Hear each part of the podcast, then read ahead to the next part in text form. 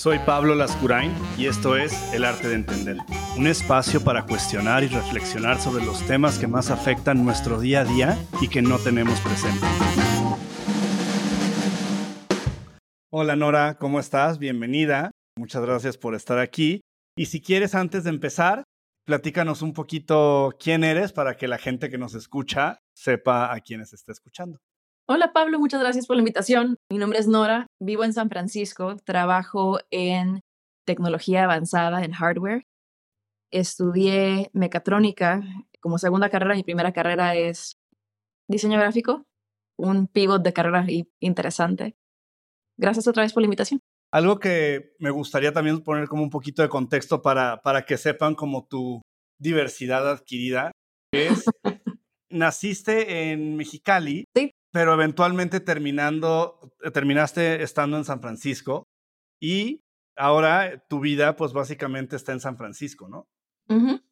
¿Qué te llevó a eso? O sea, ¿cómo, cómo funcionó un poco esa transición de, de salir de una ciudad como Mexicali, aterrizar en California, moverte en distintos lugares y finalmente, por lo pronto, estar muy establecida ya en, en California, aparte en San Francisco con sus peculiaridades de, de todos tipos? Me atrajo muy cabrón de San Francisco. La primera vez que vine, esa, esa pasión y esa curiosidad por el futuro. Eh, y era algo con lo que yo empatizaba y encajaba mucho en ese momento. Una situación donde no vivía en el presente, sino siempre que sigue, que sigue en, en, en a nivel, en plano personal y en plano también profesional y como a nivel yo que me quería dedicar a tecnología, aquí es donde todo estaba sucediendo. Pasa también que una vez, teniendo yo un viaje a San Francisco, tengo un accidente de carretera fuerte. Entonces, voy manejando en carretera al aeropuerto para tomar mi vuelo. Tengo un accidente fuerte. Y lo primero que pensé cuando mi carro bajaba del freeway dando vueltas era, chingada madre, ya perdí mi vuelo. O sea, no, ya me morí, no, pobrecita mi mamá, me iba a extrañar mucho, es, ya no llegué a San Francisco. Entonces desde ahí me di cuenta que yo era donde tenía que estar.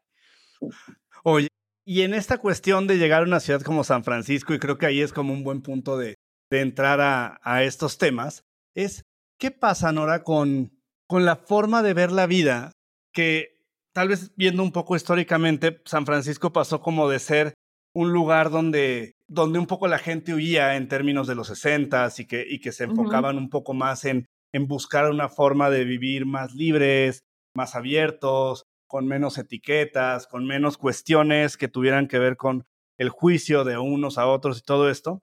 ¿Cómo, ¿Cómo ves tú la parte en la que, por lo menos desde mi punto de vista, ha ido evolucionando a darle como la vuelta al círculo, ¿no? Y pasó como de la máxima apertura y la máxima libertad a, a volver a empezar esta parte en la que todos tienen muchas formas de catalogar a los demás. Muchos tienen como muchas opiniones de si tú este, estás haciendo esto o no, o ya hiciste ghosting o no, o eres transfóbico o no. O sea, como que todos nos sentimos como, bueno, en San Francisco creo que hay una cultura muy como del entitlement, del moral high ground. ¿Sabes? Como de yo sí puedo juzgar quién eres tú y decirte que estás mal. Desde, desde mi visión, no necesariamente construyendo argumentos, pero desde mi visión, y cómo, es, cómo eso es algo a lo que tú pues te has acostumbrado o, te has este, sumergido, o sea, ¿cuál, ¿cuál es un poco tu postura frente a este tema que pasó como de cada quien haga lo que quiere en los 60 a te vigilamos y te estamos viendo y, queremos ver qué haces para ver si mantienes como lo que esperamos de ti. Puta, está cabrón porque ahí tienes, estás tocando temas que tienen que ver con mucho, son temas muchos más, mucho más políticos y mucho más de lo que pasa en los 60 es que es una ciudad mucho más diversa. Te saliste. Ah, lo que, lo que pasa en los 60 es que es una ciudad mucho más diversa, ¿no? Entonces, la, el mismo boom de la tecnología ha hecho, ha gentrificado, por ejemplo, gentrificó Fillmore para que Fillmore District, que era una zona predominantemente negra, ese, ese barrio ya simplemente no existe y es parte de Pacific Heights, eh, que es desde siempre uno de los una de las colonias con, con más lana de la ciudad. Estás hablando donde esos pockets de cultura se han estado erradicando porque llega gente con mayor poder adquisitivo, que llega gente con... Eh, y, con, ese, con, esa, con ese mayor poder adquisitivo llega un color más uniforme, un color de piel más uniforme, llega eh, un estándar educativo o, de un acceso a la educación más uniforme, llegan un, un background ideológico y de creencias más uniforme. Entonces la ciudad se va haciendo cada vez más homogénea y con eso llega, encajas o no encajas, llega, llega más el juicio de, de qué es lo que hace a San Francisco, San Francisco. Creo que todavía hay en la ciudad un empuje muy fuerte local que no se ve, no, estoy hablando, de, no estoy hablando del Bay Area como el Bay Area, estoy hablando de la ciudad de San Francisco, un empuje muy fuerte de mantener esa diversidad y de la gente que, se, que podemos unirnos como, como nuevos transplants, aunque yo lleve aquí ya ocho años, si esa voz ayuda, eh, si nuestra voz como nuevos transplants, si nuestra voz eh, con, con el privilegio que tenemos educativo, eh, socioeconómico, la podemos usar para enaltecer a quien, a quien le está pasando mal, creo que sigue habiendo ese empuje. Em, pero, pero el problema va mucho más allá de, o sea, creo que el problema por lo que volvemos a hacer ese full circle es mucho más, es mucho más complejo que simplemente un, un, un problema ideológico.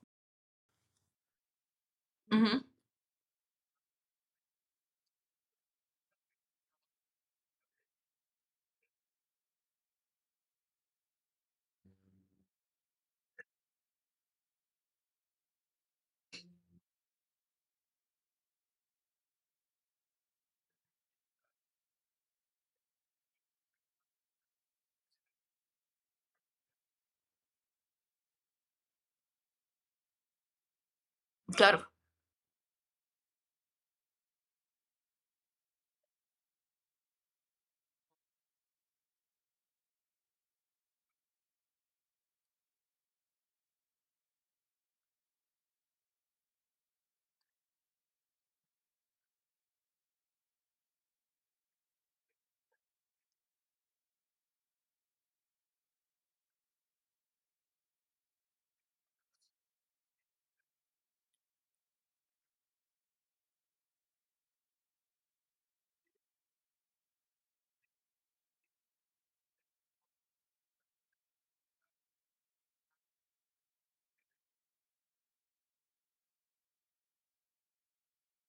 Es bien, sí, está cabrón, es muy, ese es el pedo, o sea, creo que el, creo que el, creo que el, el problema es que somos mucho de quejarnos. El problema es que somos mucho de quejarnos y el problema es que somos mucho de, de tuitear y de postear y de, y de levantar la voz y de poner una pancarta, pero no somos mucho de tomar acción y no somos mucho de, de, de ceder privilegio, ¿no? Como dices de este güey, o sea, o de, este, eh, o este, de esa situación con, con los americanos del departamento de 500 dólares, hasta que no te afecta, no te movilizas.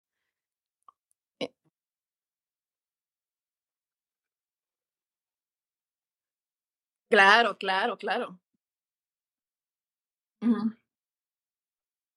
Creo que también tiene un chingo que ver con cómo cómo cada vez estamos más estamos tratando de, en lugar de encontrar nuestra propia identidad como seres humanos, o sea, ¿qué no qué qué te hace Pablo? ¿Qué me hace Nora? Estamos colgándonos de de estandartes para representarnos como personas. Entonces, como que yo, no sé, me cuelgo del feminismo y me cuelgo de de el movimiento de, de los bueno, de, de, de, los union rights, del unionizing aquí en San Francisco, este, y, esos son mis movimientos y estás, y si dices cualquier cosa que esté, que ataque por lo menos un poco de esas, de esas dos verticales, estás en mi contra. Y no, güey, hay, hay un chingo de áreas grises por las que, por las que cualquiera de esos dos movimientos pueden no ser completamente, no nada más pues, pues, y todo, todo tiene problemas. Cualquier movimiento, cualquier situación, todo es imperfecto y es parte de ese pensamiento crítico de donde ves la problemática en cada uno de los... Eso nos va a llevar a crecer. O sea, el ver la problemática a un movimiento, a una persona, es, es lo que te ayuda a mejorar el movimiento, te ayuda a mejorar la persona, te ayuda a mejorar todo. Es muy cabrón decir, si tú no estás, si, si tú opinas o o dialogas algo poniendo en tela de juicio este movimiento que me hace Nora, entonces tú estás en mi contra y te cancelo y te, y te chingas. No es el caso.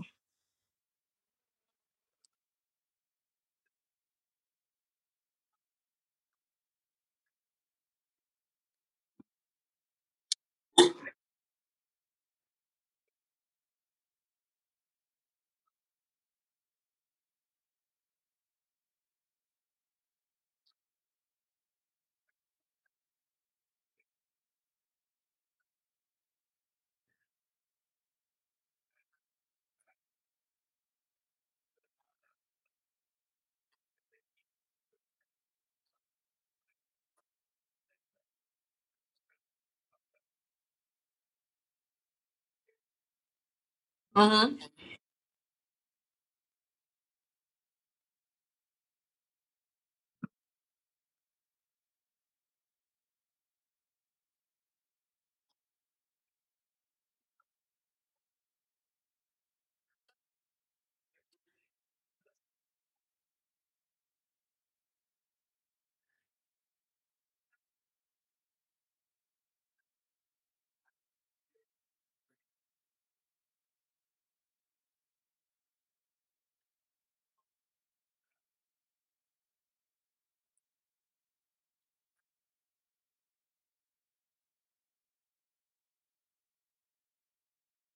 Creo que viene también tiene un chingo que ver con otra vez, volvemos al vacío que tenemos como seres humanos. O sea, si tú, Pablo, llegaras a un lugar y no me aceptaron porque soy latino, es como que estás culpando a otros de lo que a ti no te salió bien, o sea, estás culpando a toda una causa, estás culpando puede ser que la neta algo tenga que ver, que tenga algo que ver con discriminación, que que la neta, o sea, cuando tú te paras en un escenario y si se para un güerito que viene de de Stanford en un escenario, o sea, la reacción va a ser diferente, y eso tenemos que aceptarlo. Es un bias, pero de eso a que todas las los las los males de la vida sean culpa de ser latino, está muy cabrón. O sea, hay un pedo contigo, ¿no? Hay un pedo con la persona. Igualmente, si tú te pones el estandarte, o si yo me pongo el estandarte de un movimiento, también tengo un pedo, o sea, ¿por qué me estoy adjudicando yo todo ese bagaje? O sea, ¿quién por por qué me creo tan importante? O sea, ¿quién chingados soy?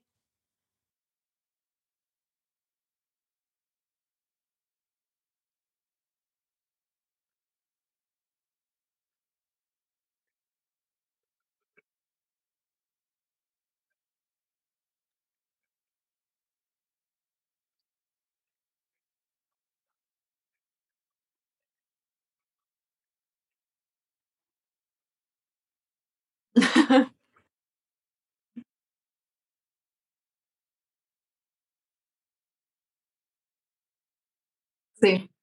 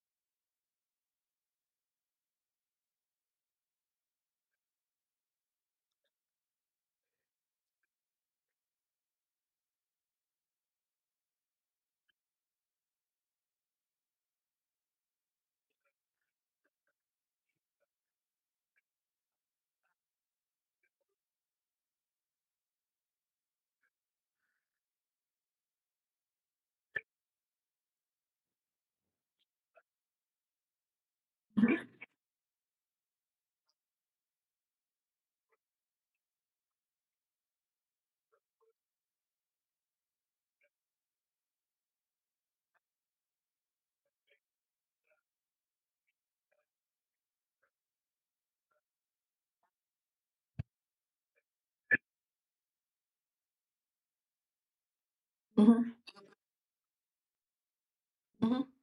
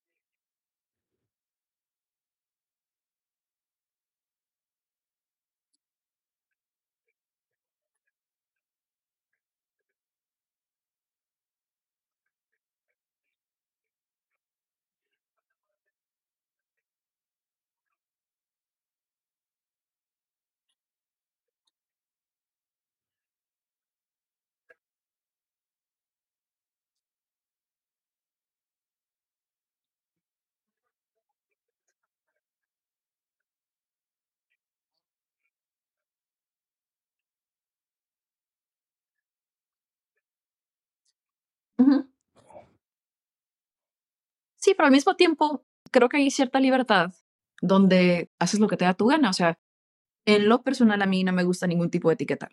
Ni, o sea, yo vivo en mi propio son y a veces me cuesta trabajo incluso como, yo no sé, fuera de, fuera de mi personalidad y fuera de mis acciones ver qué es lo normal, porque mi juicio ante lo normal es mi normalidad. O sea, cómo me siento yo cómoda eh, existiendo y, cuál es mi rutina y cuáles son mis decisiones. Para mucha gente, eh, en cuestión, hablando específicamente de género, es lo mismo. Quieren, quieren ser completamente experimentales y cambiar, probar de todo para sentir, para saber exactamente quiénes son. Pero también hay muchas otras personas que lo que buscan es comunidad. No nada más buscan la experimentación, buscan también la comunidad. Y para poder hacer comunidad, tienes que definirte un poco más para poder encontrar cuál es tu, cuál es tu nicho, ¿no? Ah, e, ese es el pedo. A ti, güey. Estamos hablando de, a ti.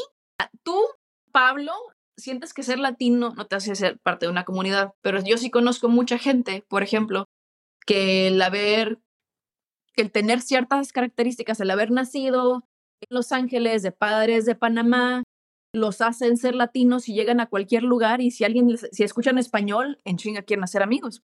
Y eso es un, eso es, a eso es a lo que voy. Estamos hablando, e, estás hablando, cuando estás hablando de, géneros y de, de, banderas y de, y de preferencias sexuales, que dijiste es que hay un chingo, estás hablando de cosas con las que tú no te identificas. Y mientras no nos identifiquemos con algo, va a ser completamente ajeno a nosotros. En mi mundo, que cada quien haga lo que le dé su gana. Y si quiere colgarse una bandera y lo hace sentir mejor, you go for it, baby.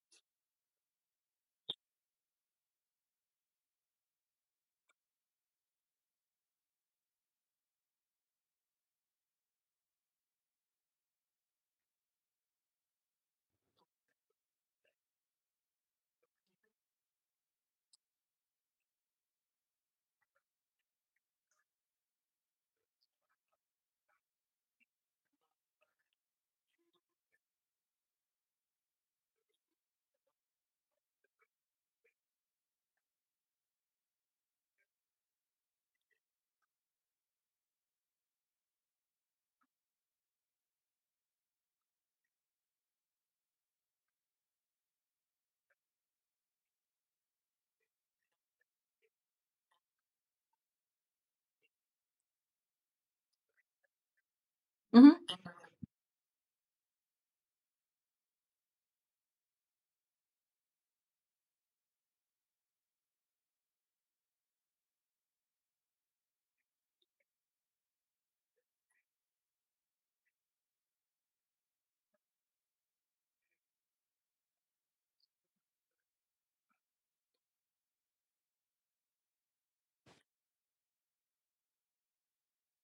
Entiendo.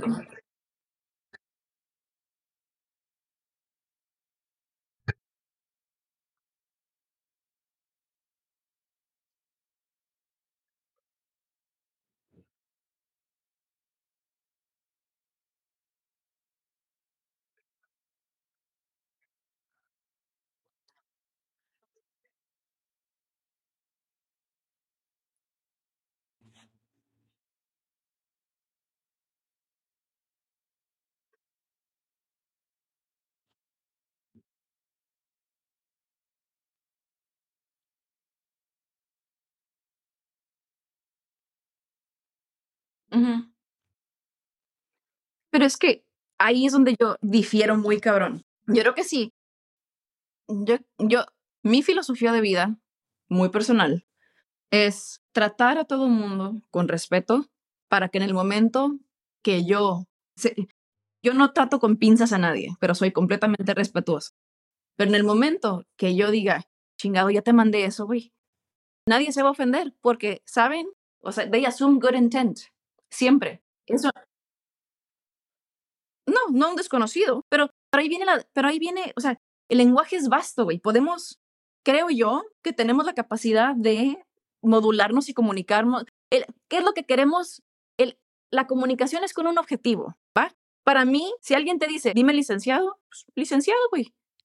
O sea, me, me, estoy yo, o sea, si, un, si un, se me hace una mamada en lo personal.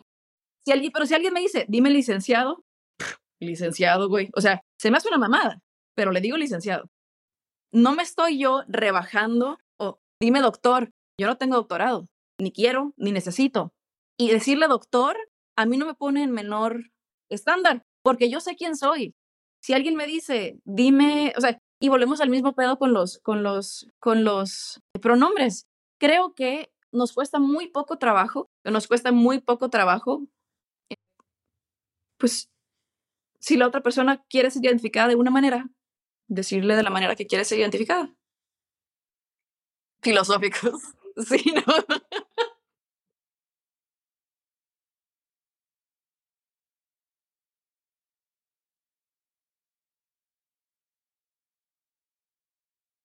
Claro.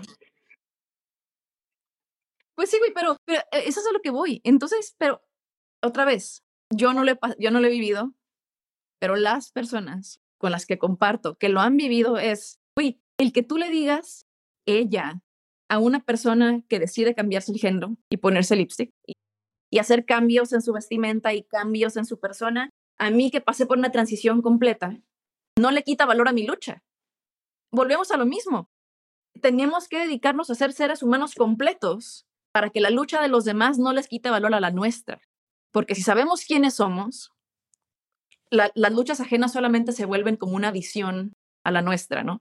Entonces, no estoy diciendo que, que, que, no es un tema complejo, pero en mi opinión, el, el, el hecho de que otras personas, personas tengan acceso a, a ser nombradas por los pronombres que quieren, no le quita, no desmerita la lucha de todas esas personas que hicieron una transición completa con los cambios hormonales, con el sufrimiento, con la discriminación, con todo lo que eso conlleva. Eh, y sí le abre la puerta a mucha gente que estaba considerándolo y ahora lo ve como una posibilidad con muchos menos riesgos y mucho menos sufrimiento y mucha más aceptación.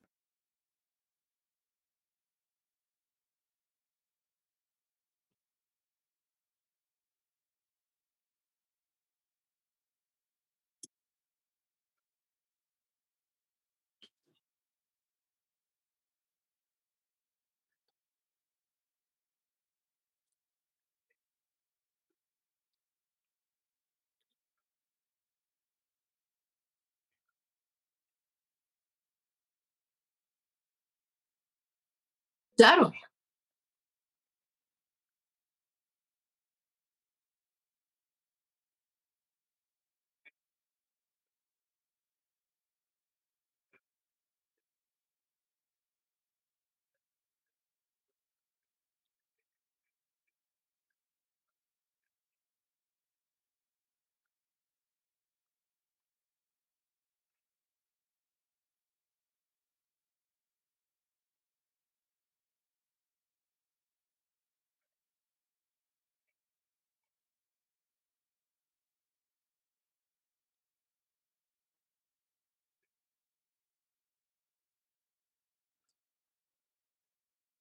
Ujú.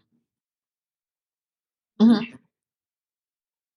Sí, ¿no? La política la política no es política, o sea, la política no es un la política, si algo nos debemos de dar cuenta, ya creo que cada vez es más claro, es no existe una ideología detrás de la política. Existe marketing, existe un manejo de masas, existe un manejo de diálogo, pero tal cual, o sea, en cuestiones de derecha o izquierda, eso no, eso no es tal. O sea, eso no es tal.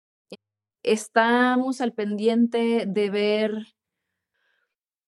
o sea, se, se, el análisis de la población, el análisis de la población y ver uy, no sé, no sé ni cómo explicarlo. Es, es muy cabrón como mucho, muchas de las corrientes políticas y, lo que se va a poner a votación en las próximas elecciones, y siquiera, o sea, en, y en los primaries, va a ser gracias a todo este bombardeo de, de consumo mediático y de producción mediática de podcasts. Y qué tanto de ese consumo está influenciado por lobbying de candidatos también y, e intereses de, de, algunos candidatos. Es muy cabrón. ¿Y cuál es el efecto de eso también en la sociedad? El efecto es que la política de Estados Unidos llega a nivel de consumo internacional.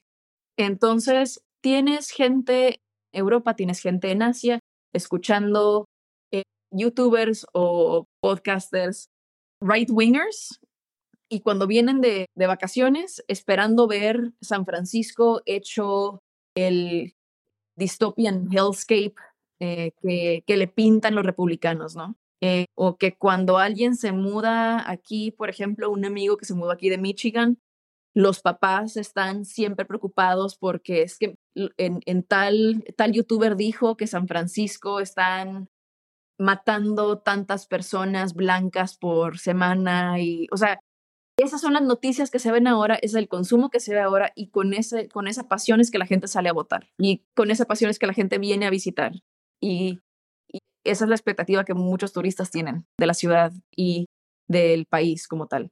No, no creo que exista ya una política, si es que alguna vez existió, ahora menos, una política que realmente sea con base una ideología de cómo gobernar un país. Y es mucho más un concurso de popularidad y un concurso de, de cómo influenciar para ganar más votos. Sigue siendo otro influencer contest.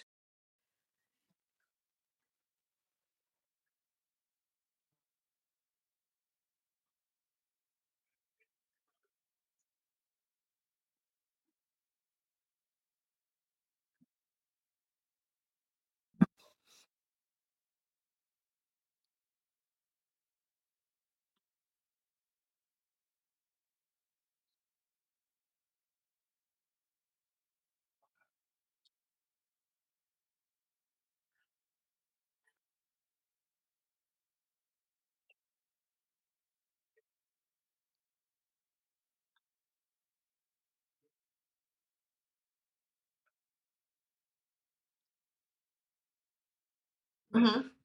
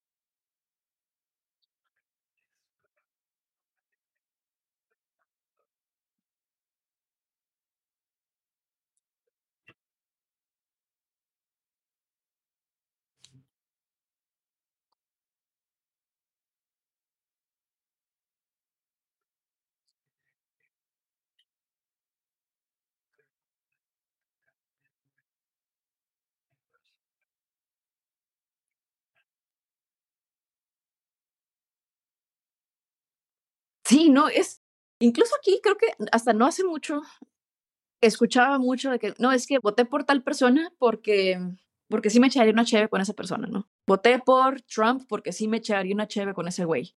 Es como que, güey, no contratarías a alguien para dirigir tu empresa porque te quieres echar una cheve con esa persona. O sea, no, esa no es, esa no es como un, una pregunta de entrevista, güey. Estás contratando a alguien, le estás pagando un sueldo y estás esperando que lidere un país o un estado o, o, es, es, una entrevista de trabajo, güey. ¿Contratarías a alguien que fuera en esta situación? O sea, que, que fuera, que se pusiera una máscara de luchador y te dijera qué tacos le gustan. O sea, hay que tener mejores estándares. Claro.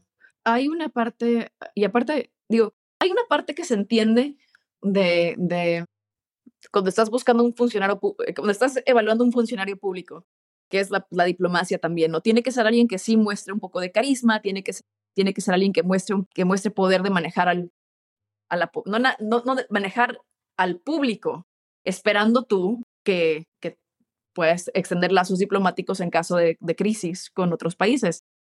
Ahí viene lo cagado, ahí viene como la, la, la decir, ah, mira, tiene, es, es, es, tiene personalidad. Pero eso debería de ser como el, una de las muchas cosas que estamos viendo, ¿no? La neta que, que edita esta parte. Eh, no estoy enterada de... Yo me he desconectado mucho de la política mexicana porque es, es un pedo que me, me, me estresa muy cabrón. O sea, el ver qué tanto hemos caído de, en, no nada más en, en cuestión de, o sea, es en polarización, pero también en cómo ciegamente seguimos a una persona y nos, nos, como nos, no queremos admitir que la cagamos, no queremos admitir que confiamos en alguien y no nos salió. Y eso está cabrón. Así es. Algo que también, y no sé cómo le fue, no sé cómo fue en México, pero algo que sí estuvo muy cabrón en Estados Unidos fue, no nada más fue el pedo de la individualización, sino también el encontrar un enemigo en común, el unir a todos no por un bien común, sino contra una persona en común, contra un, un enemigo público. En este caso, el inmigrante, no nada más el mexicano, o sea, el, el la gente que viene de Medio Oriente, o sea, el café, la, la gente café, punto. Ese es el enemigo y contra ellos estamos y Make America Great Again. Entonces, en este caso, en el caso de México, la neta, te me desconecté muy cabrón de eso, pero, pero, ¿cómo estuvo? O sea, tú dime cómo está. ¿Hubo un enemigo en común?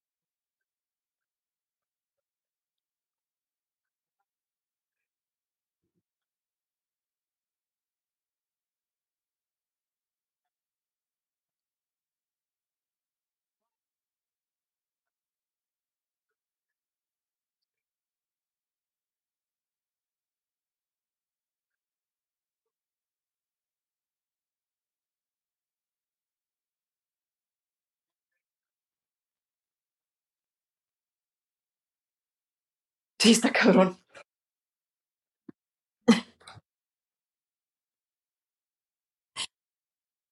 Hay una madre que a mí se me hace mágica. Hay una madre que a mí se me hace mágica y que es como una analogía muy pendeja de lo que acabas de decir.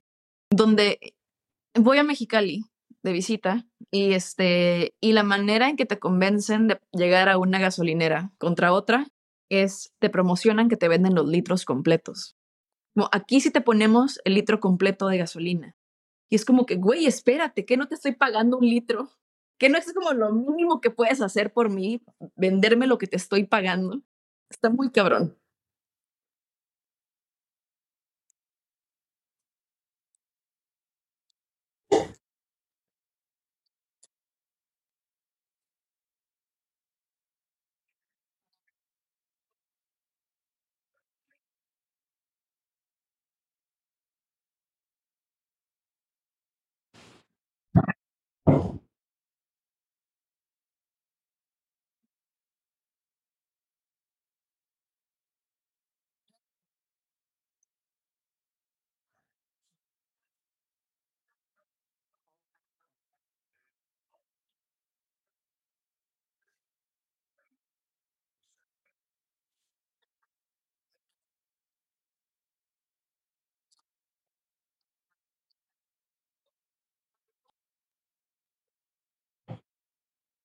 No, no ma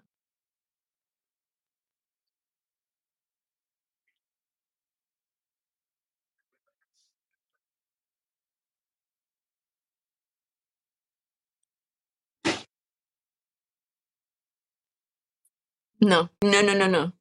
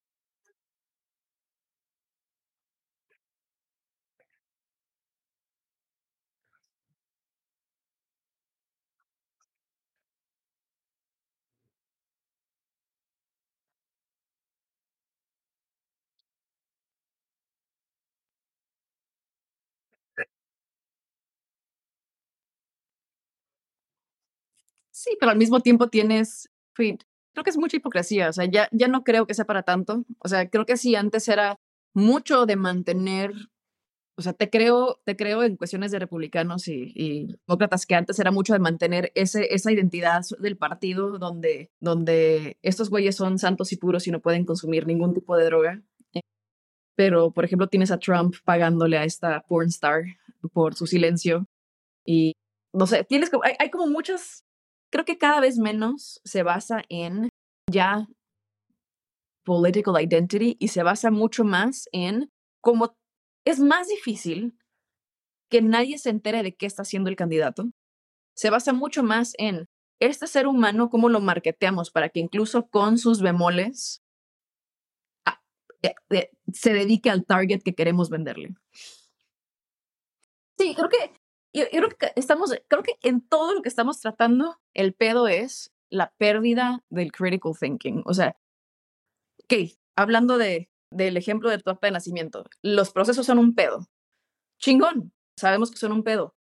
Exigim hay que exigir mejores procesos, o sea, procesos más eficientes y votar por gente que haga procesos más eficientes para que los los los trámites sean más ágiles. Y es un pinche ejemplo, güey, pero pero lo que voy es que no no quedarnos nada más como con el con la con la queja en la en la cabeza, sino también pensar en cómo sería una manera de resolver eso de lo que nos estamos quejando y que en la plática, en una plática común, salgan ideas sobre cómo resolver eso de lo que todos nos estamos quejando.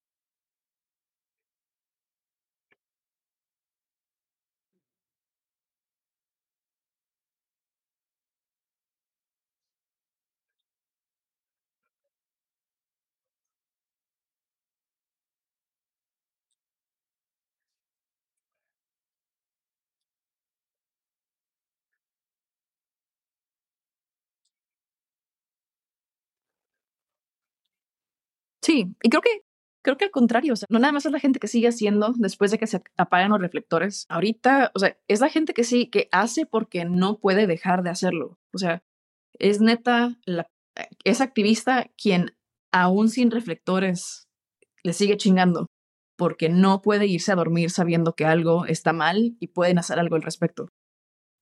No, y yo creo que va más allá de, de cuando yo digo hay que, es, es buscar una solución y hablar de una solución. No digo que vayamos a resolver, no digo que, que en una plática, en una peda vas a resolver todo. Bueno, creo que algo que ha pasado, como recientemente, tiene que ver, Nora, con la parte de es difícil entendernos y cada vez más, no sé, por redes sociales, por todo esto, como que hay una tendencia en que nos midamos un poco por lo que ven los demás, por el reconocimiento que tenemos de los demás, por qué tanto la gente te ve, te admira, te reconoce. Y, es compleja la situación en la que todo el tiempo puedas estarte poniendo en un estado de, bueno, pues soy feliz, sí, no sé, si tengo como likes en redes sociales o soy feliz si me acepta este grupo del cual quería ser parte. Y, y, también es complejo cuando no, ¿no? O sea, cuando no tienes estas cosas. Entonces, no sé, hoy en San Francisco, que parecería por lo menos desde fuera, como una ciudad tan compleja en términos de todo tipo de personas, tecnología, todo esto. Si, si crees que hay una tendencia más hacia fortalecer o enaltecer esto, que, que sea a través de los ojos de los demás que nos medimos, o si crees que hay alguna forma en la que uno mismo pueda aprender con base a qué se valora y con base a qué te hace sentir orgullosa de ti misma. Pues mira, aquí nace, aquí nacen las redes sociales y quisiera decir que, que la gran mayoría de la población no se basa como en, en, en esa validación externa, pero la neta es que, que, que, mucha gente sí lo hace. Pero creo que la, la, en lo personal, en lo personal, lo, bueno, espérame, otra vez, voy a empezar otra vez. La, me haces pensar, es una pregunta difícil. compleja. Es una pregunta compleja. La, la dificultad está en que tenemos cada vez más canales para nosotros expresar quiénes queremos ser. Hay más canales para poner una imagen, para poner un texto, para poner un diálogo completo sobre quién queremos ser, quién quiere ser Nora Naranjo hacia el público. Pero la pregunta más cabrona siempre debería de ser quién es Nora Naranjo al público. O sea, quién es Nora Naranjo en general. Punto. Punto. Uno no quisiera tratar de pertenecer, uno no debería tratar de querer pertenecer a un grupo. Uno no debería tratar de querer pertenecer a, a un subsector de la sociedad. Yo creo que no hay nada más importante que encontrarte a ti mismo, darte chance de ser tú mismo, porque cuando te das chance de ser tú mismo hacia afuera en todo lo que eres, la gente correcta lo ve y la gente correcta se acerca y la gente correcta es la que permanece. Y creo que en ese sentido hay ahora todo como todas estas corrientes, ¿no? Y todas estas cuestiones en las que a veces, pues yo tratando de ser neutral diría que hay como una serie de causas, una serie de tendencias y una serie de formas de pensar que a veces nos sentimos consciente o inconscientemente atraídos por lo que dicen de nosotros, ¿no? Entonces, uno puede decir, oye, yo estoy a favor de, no sé, del feminismo. Y tal vez sí lo estás, pero también parte de esa decisión es lo que, lo que quieres que se comunique de ti hacia afuera por estar a favor de eso, ¿no? Y empiezas a formarte como, a ver, tú eres demócrata o republicana, o tú eres, en caso de México, de Morena o del PAN. Y, y parecería, en muchos sentidos, que esa es la forma en la que realmente te percibe la gente cuando no está dispuesta a invertir demasiado tiempo en conocerte. Pero exactamente, o sea, y es a lo que voy. Todo, todos esos, está cabrón, porque sí, o sea, ¿cómo votas? ¿Cómo votas? Tus creencias personales, los movimientos de los que eres partícipe porque te identificas con ellos, todos esos son parte de, lo, de quién eres, pero es como muy por encima, es nada más rascándole por encimita. Y ni de pedo es el 1% de quién eres, ¿no? Hay mucho más allá de eso y creo que debe, de ser al revés, o sea, no, no, no, te, no definirte a ti mismo por encajar, o sea, yo no soy feminista porque se me clasifique como feminista, yo soy feminista porque porque ser mujer es un pedo y quisiera que dejara de ser un pedo algún día. Entonces, no es para que digan, uy, no era la feminista. Yo no soy feminista de marchas porque no, no tengo la capacidad física de estar en una marcha. Entonces, ¿cómo puedo apoyar el movimiento feminista? Desde, desde mi trinchera y desde lo que yo puedo hacer como ser humano. Desde que, creo, que creo que ahí es un punto también fundamental en, en, crear como nuestra propia identidad. El otro día discutía yo a alguien que si existía o no existía la, la autenticidad, lo cual me parecía una discusión interesante, ¿no? Pero para mí la autenticidad, o sea, el problema para mí de la autenticidad ligada a estos temas es que es difícil ser auténtico, auténtica, cuando hablas de algo general y traes en mente a todos y quieres únicamente dar un mensaje en el cual más bien tú seas la que, la que resultes reconocida. Eso es lo que está cabrón. No tienes, claro. o sea, para hacer, me acuerdo mucho de una vez que, que estábamos en una mesa platicando con otros, estaba platicando yo con otros estudiantes cuando yo también era estudiante. Y estamos, ya, no sé, ya nos íbamos a graduar y estábamos platicando de qué íbamos a hacer y que cuando nos graduáramos. Y un, un compañero estudiando Derecho decía, es que yo estudié Derecho porque quiero ayudar al mundo y impactar a tantas personas y no sé qué. Y yo, ¿para qué? Pues para que vivan mejor, no sé qué. No, güey. Siempre que no te pongas tú primero, siempre que no sea por tu interés, por tú quieres hacer eso para sentirte bien. Y eso, eso es como un, es, e, es este spitball, ¿no? Digamos que tú quieres hacer eso para sentirte bien. Entonces tú vas a buscar sentirte bien a través del trabajo que hagas con tu carrera. Si no te pones tú primero, y qué chingón que lo que te haga sentir bien sea ayudar a las personas, pero si no te pones tú primero, no, o sea, no, no vas a llegar, no vas, no vas a tener los mismos resultados. Aunque lo que estés haciendo sea para, para terceras personas, si no estás tú primero, no lo vas a lograr. Y ese tú primero no quiere decir que él va a tener el estrado y que él va a tener el discurso. Yo me pongo yo primero, güey. Yo quiero que dejar, yo quiero que ser mujer deje de ser un pedo. ¿Por qué? Porque yo soy mujer. Entonces, sí, que chingón que ayude mucha más gente, pero yo quiero que deje de ser un pedo para mí. Claro. Yo estoy primero. Y en ese sentido creo que algo que también es, es siempre como muy, este, por lo menos a mí me produce como mucha curiosidad siempre es tratar de entender dos cosas. Uno, por, por qué alguien hace lo que hace. Y, y, lo segundo es qué está haciendo, ¿no? Que es algo que platicábamos hace ratito, que es como, ok, me parece perfecto que tú estés, no sé, me viene a la mente el ejemplo de las personas veganas. Y es como, ok, parece muy bien que tú seas vegana porque en la mayoría de los casos yo creo te hace sentir bien sobre ti mismo. Perfecto, ¿no?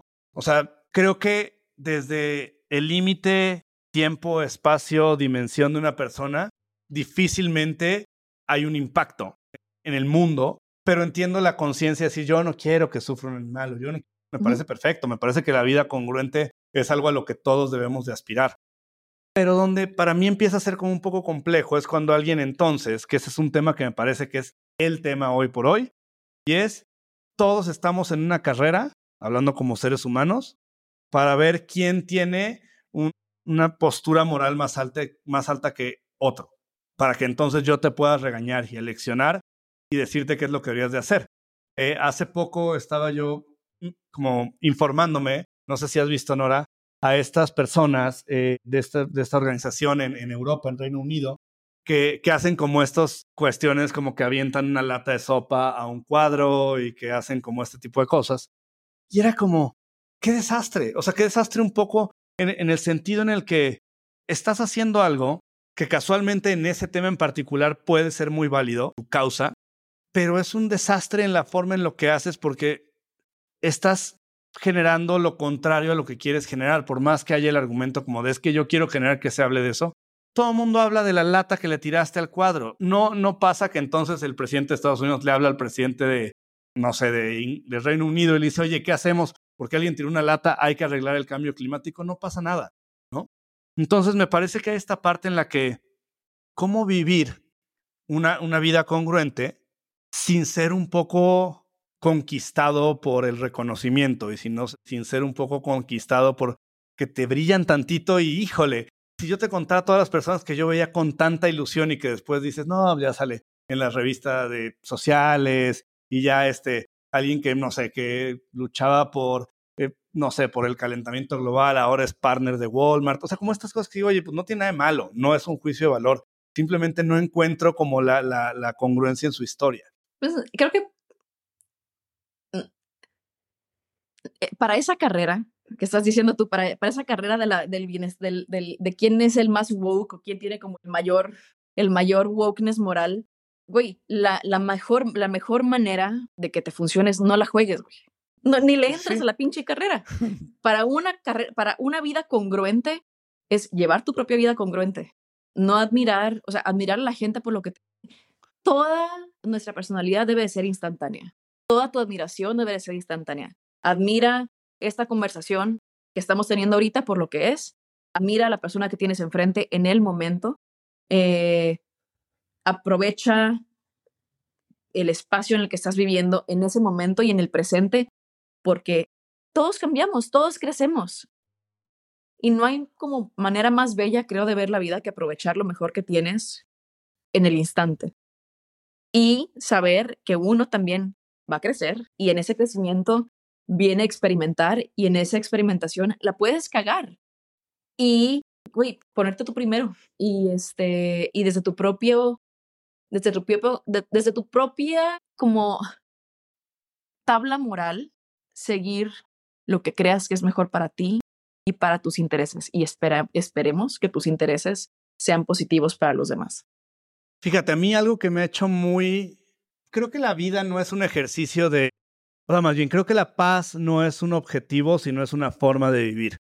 Y, y para mí algo que me ha dado mucha, mucha paz en mi vida después de ser una persona pues que en ciertas épocas de mi vida era muy ansioso, muy desesperado, no es que no lo sea, pero bueno, ya está un poco más bajo control.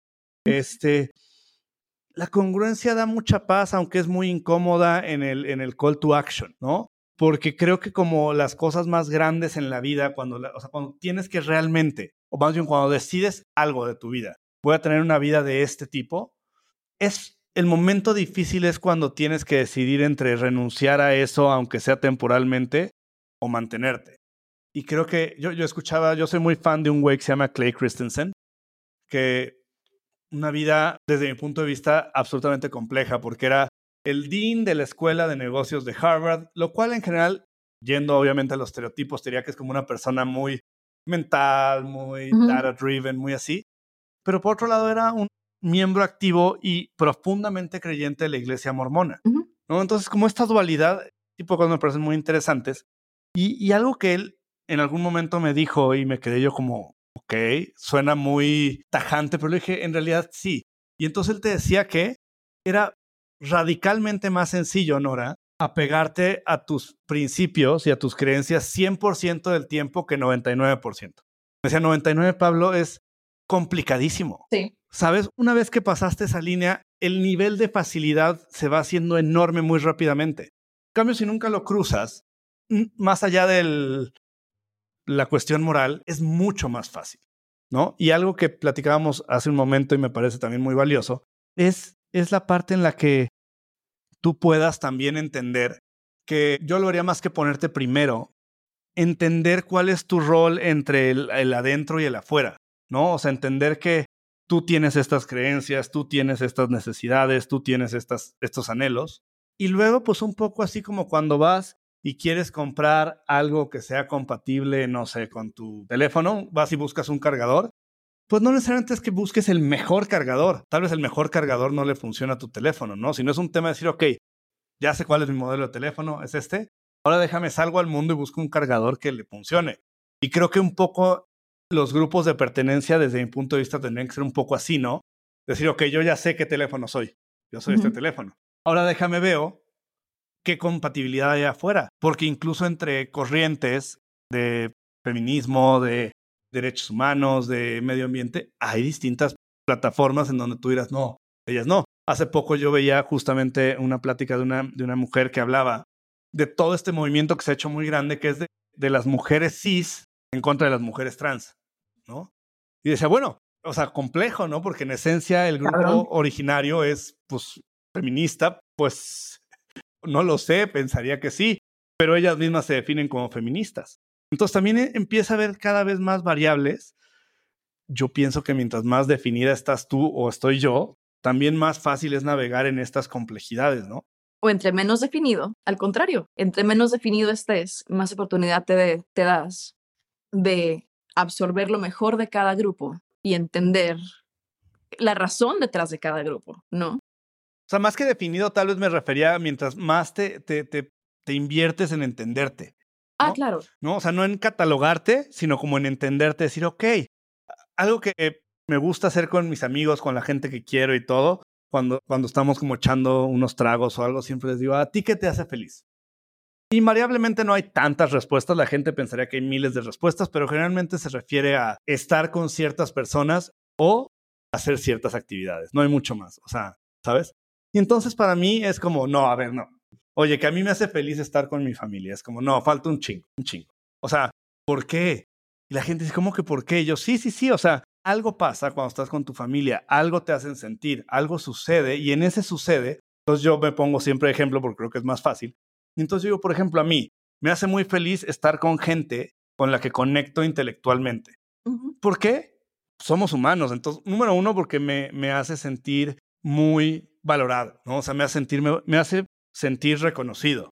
Entonces digo, ok, entonces si a mí me gusta sentirme valorado y reconocido en mis relaciones humanas, eso te ayuda un chingo a la hora de buscar una pareja o te ayuda un chingo a la hora de buscar con quién hacer un negocio. Como, güey, a mí me gusta esto. Y creo que lo mismo puedes ir haciendo en tu trabajo, en lo que sea. No sé si tú has, este, justamente como pasado por este tipo de autocuestionamientos, decir, güey, ¿realmente esto me hace feliz o no? Y si no, ¿por qué? Y si sí, ¿por qué? Claro. Claro, y es pregunta abierta, te contesto. Todo lo que quieras. claro, claro. Yo pasé de ser una persona que decía, no quiero trabajar nunca. La, gente es muy compleja, la gente es muy compleja. Trabajar con personas es una responsabilidad que no me quiero echar encima. A entender que la parte más enriquecedora de mi vida era conectar y discernir emocionalmente con gente diferente a mí qué es lo que te mueve, qué es lo que te hace feliz, y no nada más de manera intelectual, porque somos muy buenos como seres humanos, como racionalizando por qué las cosas nos deben de hacer felices o no, pero como que desde las tripas y desde el corazón, dime qué te hace feliz. Y desde ahí, como dices tú, ok, tu, familia tu familia te hace feliz, dime por qué.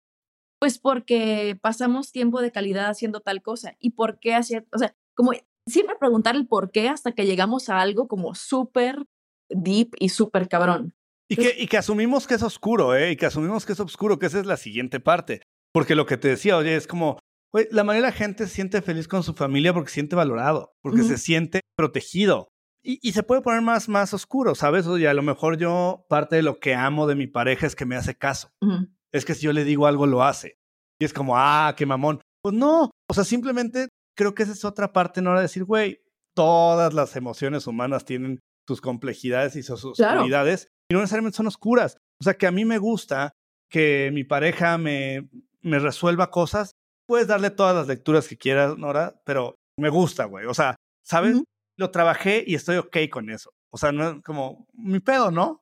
Sí es, pero, pero, está, pero está chido porque entonces tú tienes, o sea, ese, ese, eso que dices que es tu pedo y que tal vez yo no tenga, es como que cuéntame más, güey. Puedo estar tres horas escuchando sobre eso. Escuchando a alguien que le, que le gustan cosas completamente diferentes, ¿no?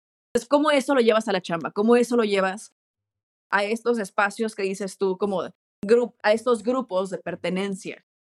¿Cómo esa curiosidad la llevas? Fíjate, hay una pregunta que ahora es mi pregunta favorita en la vida, en, porque aparte es una gran forma de, de, sobre todo cuando la gente le cuesta mucho el conflicto y el desacuerdo y, y, y si cuestionas, entonces eres como, ah, pinche Pablo, siempre anda haciendo de pedo. Yo, pues yo no hago de pedo, yo pregunto lo que no sé o lo que no entiendo. Y entonces ahora mi pregunta favorita es justamente, ¿qué no veo? O sea, ¿qué no veo? Me parece que es como esta parte en la que número uno, no asumes que la otra persona está mal, lo cual es absolutamente probable. Y número dos, la mayoría de las veces que pensamos que alguien está mal, puede ser porque no vemos algo, ¿no? Entonces yo puedo pensar que oye, pues no sé, a Nora le encanta vivir en San Francisco. Yo lo primero que pienso es que no estoy viendo yo. O sea, yo no tendría esa percepción de primera mano después de haber pasado mucho tiempo en San Francisco. Pero entonces no digo, ah, Nora, seguro no sabe qué pedo en el mundo. Sino lo que digo es, ella ha de estar viendo algo que yo no veo. No, o tal vez vemos exactamente lo mismo, pero somos personalidades muy diferentes. Ese es el pedo. Quitarnos el concepto de está, alguien está bien o está mal. A menos que estemos hablando de ciencia y aún así es debatible, nadie está bien o está mal. No, pero ¿qué no veo? ¿Qué no veo puede ser un tema? O sea, la, la assumption un poco es que quiero ver algo a través de tus ojos. Ok. ¿Sabes? O sea, como, a ver, yo te lo pongo como en mí. O sea, a mí hay gente que, o sea, hay, gente que me explica a mí mejor que yo me explico a mí. Sobre todo en temas de trabajo. Cuando alguien dice, no, es que Pablo nada más como que se enoja y no, y no quiere como que no felicita. Y entonces alguien llega y me traduce. Y dice, no, es que este güey, mira, hace esto y hace esto y lo hace así. Entonces ya como que trae la paz. Y, y, creo que no es un, creo que es un tema simplemente, por ejemplo, de que yo en los equipos de trabajo me encanta que me contradigan. Me encanta que, que, que, lo que busquemos es la forma buena de hacer las cosas y no complacer a nadie. Ni a mí ni a nadie. Entonces, eso para muchas personas, como, oye, le dije que muy bien y me dijo, mmm, mal, pues, dime algo más, ¿no? Entonces, siento que en ese sentido es interesante la parte de, por lo menos mía, de, de ser muy curioso en, en entender las posturas de los demás, aunque me parezcan lo que me parezcan. Sí. Y tenemos que estar más familiarizados con el conflicto, creo yo. Tenemos que ser más amigos del conflicto. El conflicto no es, el conflicto también suena oscuro, o sea, la, la, palabra conflicto suena oscura, pero el conflicto es sano, o sea, el conflicto es lo que te lleva a descubrir nuevas maneras de pensar, a, a buscar soluciones más creativas, mejores amistades, güey, no hay que temerle al conflicto. Ever. Nada. Fíjate, dos cosas respecto al conflicto. Uno, las dos son de experiencia propia. La primera es que yo tuve una pareja muchos años, muchos años, que nunca tuvimos, o sea, nunca teníamos conflicto y nunca discutíamos y a vista del, del mundo era como, güey, son lo máximo, nunca discuten. Un año después descubrí, o por lo menos asumí que las mejores parejas son aquellas que son muy buenas en el conflicto, o sea, son muy buenas para darle la vuelta a ese conflicto, pero, que, pero que es normal, o sea, sabes, el disagreement, el desacuerdo es normal en la pareja, ¿no? Y la capacidad que tienen para resolverlo de forma amorosa, creo que para mí hoy es una de las cosas más valiosas dentro de una pareja, ¿no? Y la segunda es que este, esta persona que te decía, Clay Christensen, que aparte era como el señor más bueno y noble y, y todo hablaba bajito y todo era como, por favor. El güey hizo una empresa, era millonario, era el dean de Harvard, todo y todo era como, no, bueno, si no es molestia, como muy bueno. Y sin embargo, afuera de su oficina en Harvard, él hizo como varias este, hipótesis y varias metodologías y todo, y tenía un letrero afuera de su oficina que decía Anomalies Wanted. Él decía, güey, ven y dime por qué lo que yo propongo está mal, ¿no? Que siento que para mí se volvió como una cosa que yo digo, ay, yo quiero que todo el mundo lo que me, que me diga lo que, lo que creen que está mal, no en mí, porque eso vale madres, pero en lo, que, en lo que propongo o en lo que digo o en lo que construyo, me parece valiosísimo que alguien llegue y me diga, Pablo, mira, esta metodología que propones está mal porque aquí pasa esto y esto y aquí esto no necesariamente es así. Me parece como, güey, quiero hablar contigo tres días. Sí. ¿No? O sea, como que no la felicitación de, oye, no, ahora está. Le digo a mi equipo en plan broma, sé que suena mamón, pero le digo, güey, las felicitaciones no, o sea, yo ya me la creo totalmente. O sea, no tengo una necesidad de que alguien diga y me diga, qué chingón lo que haces, como, güey, por eso lo hago. No, o sea, no es mal pedo, ¿no? Pero por eso lo hago. Pero que llegues y me digas, güey, está todo mal tu trabajo, te invito al mejor restaurante y quiero que me cuentes todo porque está mal. Sí. Así es. Oye, Nora, bueno, y entonces, en términos ahora como de, naciste en Mexicali, ahora estás en San Francisco, ¿cuáles crees que han sido tus dos o tres como cambios más importantes ¿Y cuáles dirías que son como tus cosas que dices, güey, yo así era desde chiquita en, en Mexicali y sigo, digamos, ese elemento, así sigue siendo hoy? Desde chiquita, desde chiquita siempre fui, no quiero decir contestona, o sea, siempre, siempre fui, desde chiquita nunca, siempre tomé decisiones muy, muy, güey, ¿sabes que está muy cabrón? estoy, llega como un punto de la conversación donde estoy como pensando en Spanglish y está de la verga. este, qué mamón. Em, desde chiquita siempre fui muy impulsiva. Desde chiquita siempre fui muy impulsiva. Mucha gente piensa ahorita que las decisiones que tomo, porque a las 10 de la mañana me puedo levantar y no pienso en mudarme de regreso a San Francisco cuando vivía en otro lugar, cuando vivía en Seattle, por ejemplo. Y me levanté y vinimos de vacaciones y cuando llegué dije, ya no voy a ir, nos vamos a quedar. Me voy a quedar, novio mío, te quedas conmigo o te regresas. Jalas, no jalas. jalas o no jalas. Este, entonces, y no es algo que yo tuviera contemplado, simplemente sucede, ¿no?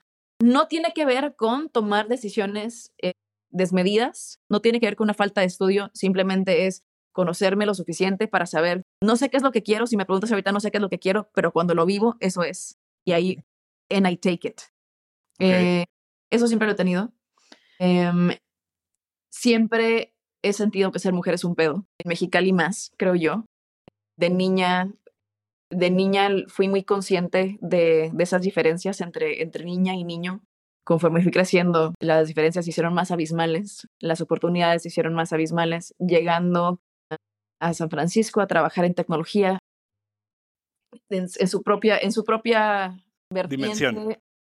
En su propia dimensión sigue siendo las mismas diferencias. Ahora que trabajo en una de las empresas más importantes de tecnología del mundo y siguen habiendo, sigue habiendo esa misma dimensión, o sea, es como medio heartbreaking saber que yo me voy a morir sin que la brecha de género, salarial, de oportunidades se cierre. O sea, es irreal pensar que eso se va a reponer, que eso se va a reparar y vamos a llegar a una, a una igualdad completa mientras yo viva. Eso no existe, eso no va a suceder. Creo que esas dos son las cosas eh, que, que, me definen desde niña. Eh, el, el, ser muy perceptiva de, de, las diferencias entre, entre seres humanos y, y el saber exactamente qué es lo que quiero cuando lo tengo enfrente y que eso se perciba como ser muy impulsivo. La, la diferencia más grande desde estar en Mexicali a llegar a San Francisco, creo, es el poderme desapegar completamente de expectativas de la gente. Entonces, por más que en, en, mi pensamiento y en mi filosofía yo creía que me mantenía fiel a quien yo era, sí había conexiones y expectativas de personas en mi comunidad, tanto familia como amigos, como otros, otras, otros sectores, donde, donde sus opiniones influenciaban mi personalidad o, mi, mis decisiones y mi, y mi como path de vida.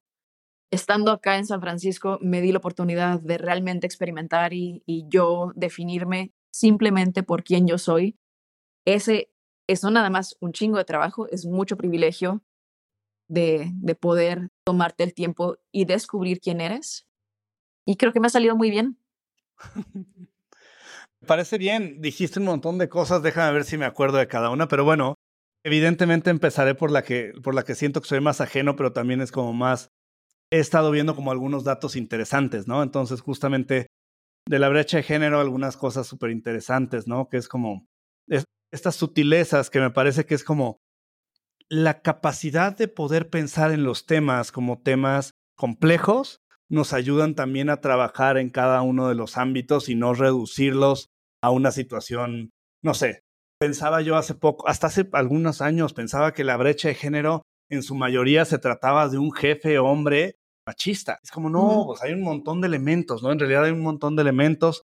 Este, hay este tema, por ejemplo, hicieron un estudio muy grande en Estados Unidos que justamente el conclusion un poco de ese estudio era que había más bien como un, un, ¿cómo te podría decir? Como una, una curva pronunciada cuando tenía que ver con, con, la, con la edad de fertilidad en, en, las mujeres y ahí había como todo un tema por descubrir. Y lo otro que aprendí recientemente es estos términos que es como este, igualdad de, de oportunidades o igualdad de resultados lo cual, lo cual es, complica un poco más la situación, ¿no? Porque, porque no necesariamente los hombres y mujeres buscan lo mismo. Entonces eso me parece súper interesante. Me parece súper interesante la parte también, por ejemplo, hablando de, temas trans, eh, cómo hay toda esta atención a, a las, eh, a las mujeres trans, pero no hay una atención ni siquiera medianamente similar a, a los hombres trans. Lo cual es como extraño un poco, ¿no? Como que siempre que se habla de temas trans, se habla de las mujeres trans. Para ponerlo en términos más coloquiales, nadie habla del, de, o sea, de, de, las, de las mujeres que transicionan y ahora son hombres. No es un tema, digamos, en, en, en el Vox Populi. Pero al revés, hay todo, ¿no? Hay qué pasa con con los hombres que transicionan y ahora se identifican como mujeres en los deportes y en la política, y que si tienen estos patrones o que si tienen estas formas. Entonces, es, es, curioso hablar de una comunidad que evidentemente, como cualquier otra comunidad en general en el mundo, pues hay distintas personas y distintas, este, pues no sé, diversidades, y sin embargo en esa no, en esa en particular no. Entonces, siento que, que en esas formas como de irnos descubriendo, es que también encontramos que, yo siempre digo, ojalá fuera tan fácil el tema de la brecha de género como un jefe machista. ¿no? O sea, que, que, fuera un tema en el que, ay, bueno, es que el jefe pues, no confía en las mujeres y es, inculto, ¿no?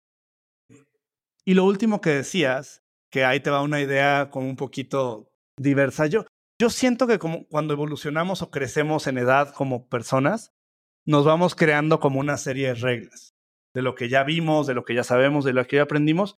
Y por lo menos yo ahora estoy en un, este, como una descarga de reglas, cosas que digo, híjole, pues es que sí aprendí eso, pero tal vez ya no me sirve. Y una de ellas que me ha hecho muy feliz en los últimos años, no quiere decir que sea bien común, pero a mí me ha funcionado, es que siento que el problema no está en las expectativas, sino está en la desilusión de que no se cumplan. Porque si aislamos las expectativas así como en una bolsita, pues son bonitas. O sea, es bonito tener la expectativa de que voy a ver a Nora y que me cae muy bien y que vamos a platicar. O sea, como que eso está bien. El, el problema realmente pasa en cuanto por algo no pude ver a Nora. Entonces digo, hijo, qué mal, y me frustro y me enojo, y es como, ah, bueno. Entonces el pedo no está en la expectativa, porque la expectativa en sí tiene como una, una sí, como un surrounding positivo, es cuando te decepcionas. Y entonces empecé a aplicar como en mi vida esta parte en la que decía, güey, la, la expectativa puede vivir solita. Puede vivir solita así como cuando, este, no sé, dices, voy por un helado y ya llegas y el lugar de los helados pues está cerrado. Pues te pones triste, pues no tanto. Entonces como dices, bueno, pues ni pedo, pues vengo otro día. Claro, el pedo es, y creo que también, pedo es más la expectativa por sí sola, como dices tú, es bonita y es bien chida. Pero imagínate que llegas por el helado, alguien llega, tú eres el, tú eres el güey del helado, tú, tú vendes los helados. Alguien llega por el helado, ese güey que llega por el helado se decepciona, pero tú te sientes culpable por haber cerrado tu heladería y que alguien se haya decepcionado, aunque tú necesitabas descanso, güey. Esa era mi situación. Ya. Mm, ese es el pedo, o sea, no, era como manejar expectativas ajenas. Sí, sí, sí. que a mí me creaban mucha culpa. Eso ya. Ay, ya dejé ir. Fíjate, mantra de vida mío, mantra de vida que así como de repente cada dos, tres años tengo como estos momentos así como de iluminación.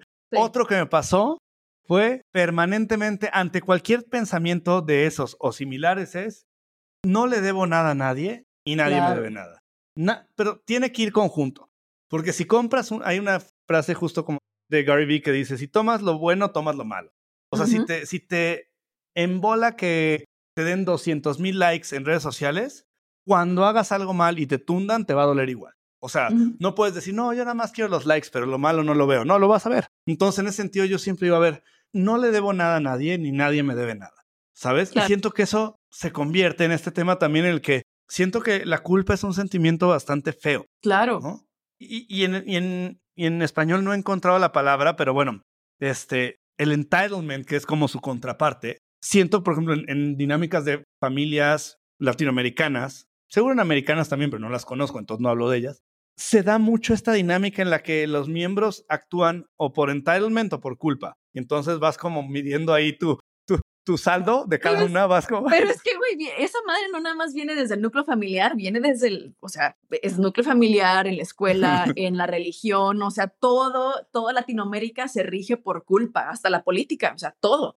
Y, y su contraparte, que es el entitlement. Entonces, claro. sí, si yo siento que tú hiciste algo malo, pues siento que te puedo tratar mal porque tú me dejaste plantado, entonces yo tengo todo el derecho, si lo quiero, de dejarte plantado. Es como, no, güey, a ver, espérate. Así es. Yo acepto mi error, pero de eso a que yo me deje, que, que así como que me pisotees, porque no, pues espérate, o sea, son carriles distintos de vida, ¿no? O sea, yo asumo mi, asumo mi responsabilidad, no mi culpa. Sí. Entonces creo que el principal cambio es eso a nivel intelectual, como dices tú, eso no funciona y lo tenía yo muy claro, pero a nivel ejecución me ha salido mucho mejor estando acá. Por la edad, por lo que quieras, simplemente ha funcionado mejor. Pues es que sí, yo creo que yo también, por ejemplo, en mi vida familiar ha sido un camino cambiante. O sea, creo que yo pasé de ser, a veces otra, que uno va cambiando y también la gente que está a nuestro alrededor dice, madre, pues es que no eras amarillo, ahora eres azul. Es como, bueno, pues sí, pues ni modo, pero ahora soy azul.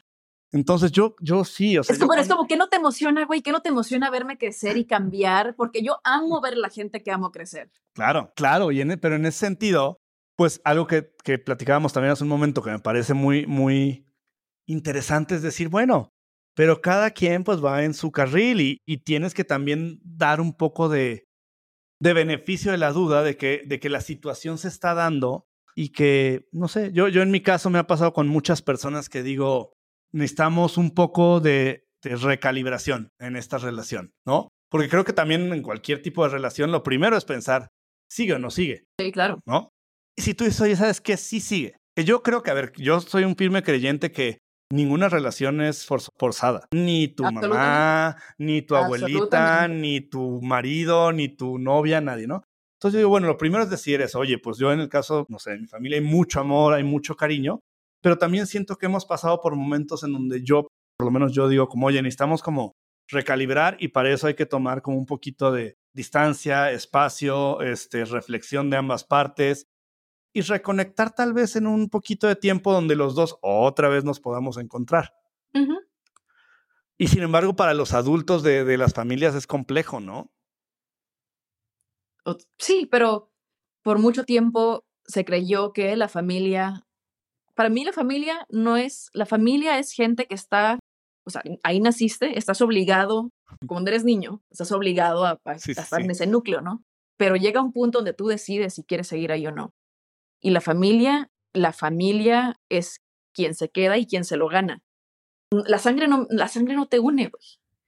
Y va en dos vías, ¿no? Va ese comentario va, va exactamente en dos vías, ¿no? O sea, no es que uno ande evaluando a los demás, sino es como, oye, pues yo también quiero quedarme en la vida de quienes digan, oye, Pablo lo ha hecho bien. Claro, absolutamente. No es yo, Supremo, a ver, pásale, te voy a aceptar o no.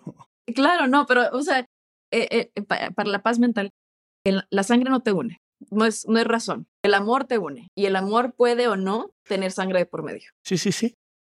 Entonces, este, ya, ya para ir cerrando, Nora, hoy, hoy, ¿qué ves tú hacia adelante en términos de, de quién eres. A mí hay una pregunta que me gusta hacerme a mí mismo mucho tiempo y, y te la hago a ti y es, tú hoy, ¿qué es lo que te hace sentirte más orgullosa de quién eres hoy?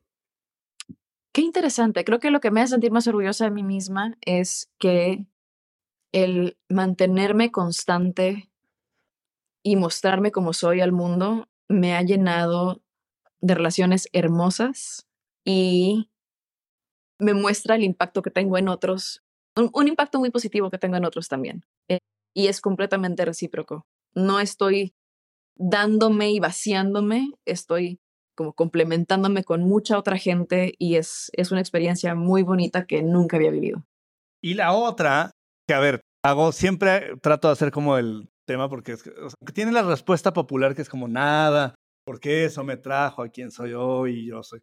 Pero creo que siempre hay algo que decimos, oye, esto esta parte que tal vez me hubiera gustado hacerla distinta, ¿no?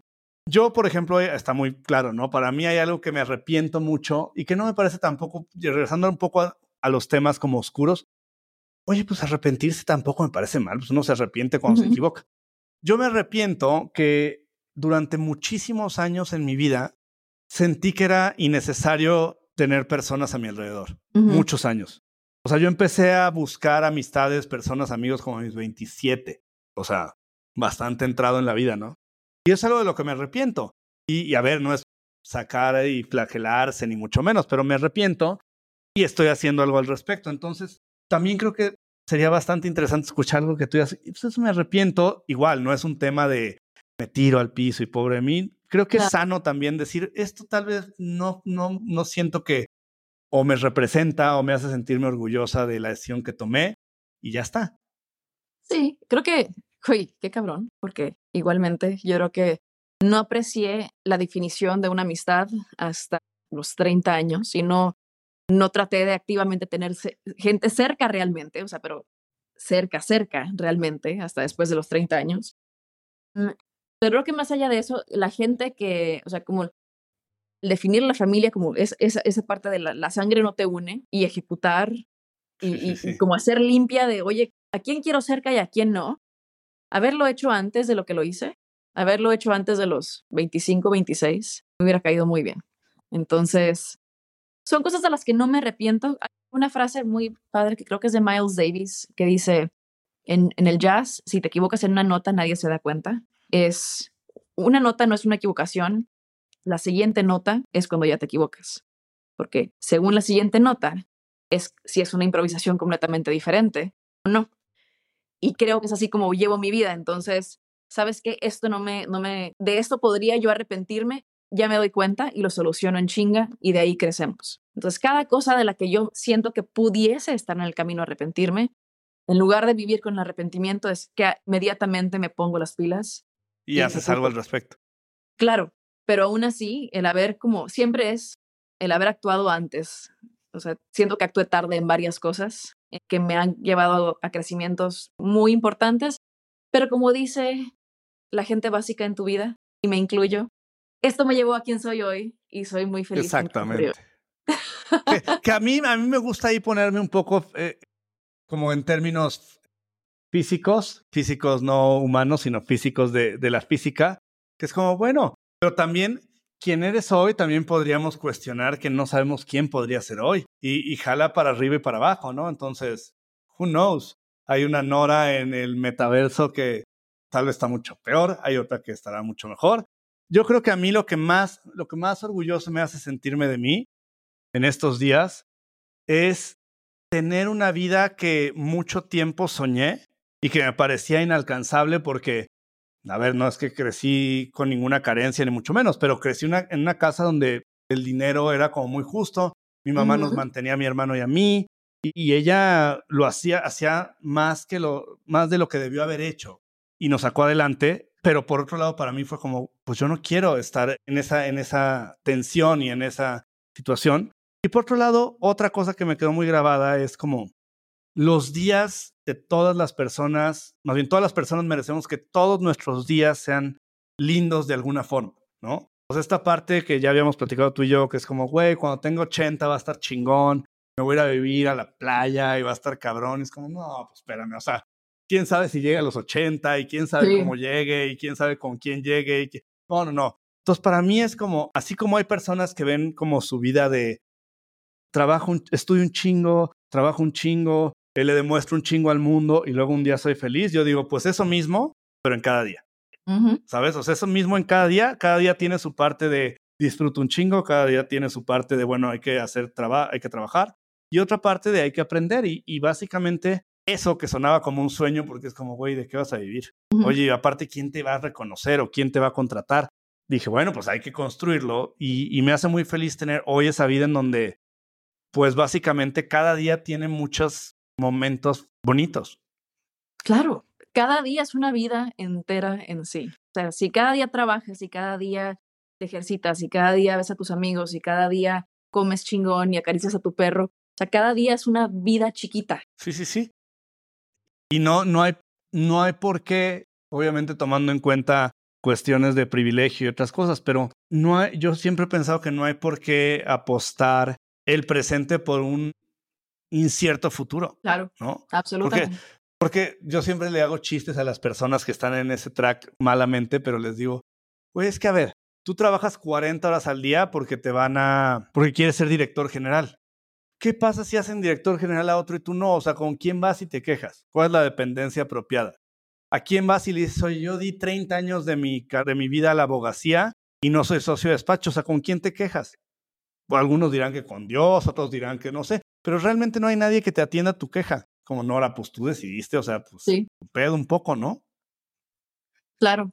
Y digo, otra vez, hay, hay veces que, ve, no sé, si, si eso es lo que en la, en la noche los hace sentir en paz, eh, como todos buscamos la paz, si eso en la noche los hace dormir en paz, so be it. Dense, dense.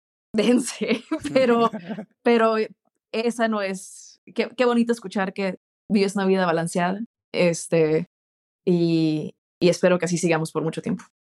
Oye, Nora, pues miles y miles de gracias. Siento que podríamos seguir aquí tres semanas más. Pero, pero hemos terminado. Ya te buscaré nuevamente porque hubo muchos temas con los que me quedé con ganas de platicar, pero muchas gracias por acompañarnos hoy. Gracias a ti. Muchas gracias. Nos vemos. Gracias por acompañarme en este episodio y como siempre si tienes alguna pregunta o algún comentario solo tienes que entrar a pablolascurain.com diagonal pregunta y me encantará saber qué estás pensando.